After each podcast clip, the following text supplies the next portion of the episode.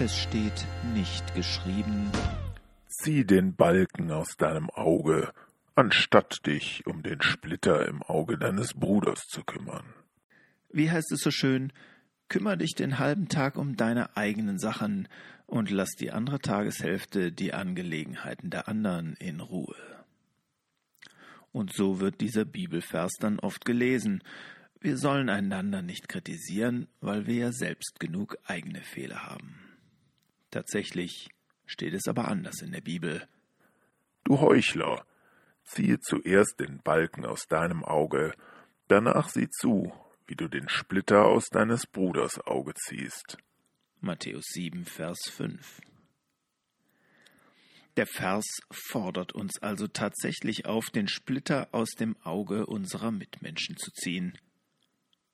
Nur müssen wir dazu zuerst jenen aus dem eigenen Auge ziehen. Das Bild leuchtet ein. Man braucht eine klare Sicht, um die Operation am Auge des anderen richtig durchführen zu können.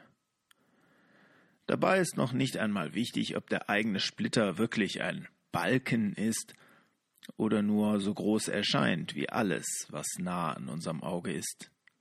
Er muss in jedem Fall raus. Das Tückische an so einem Splitter im Auge ist auch noch, dass wir uns daran gewöhnen und ihn bald gar nicht mehr wahrnehmen.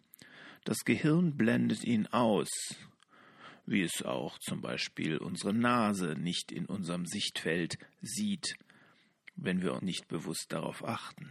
So ist es auch mit unseren Fehlern, an die wir uns so sehr gewöhnt haben, dass wir sie gar nicht mehr bemerken. Umso wichtiger, dass es Menschen gibt, die ihre eigenen Splitter entfernt haben und dann der Aufforderung Jesu nachfolgen und anderen mit ihren Splittern helfen. Denn was wir gerne vergessen, es geht nicht darum, andere wegen einer Schwäche zu demütigen, es ist ein Akt der Liebe, ihnen bei der Überwindung ihrer Fehler zu helfen.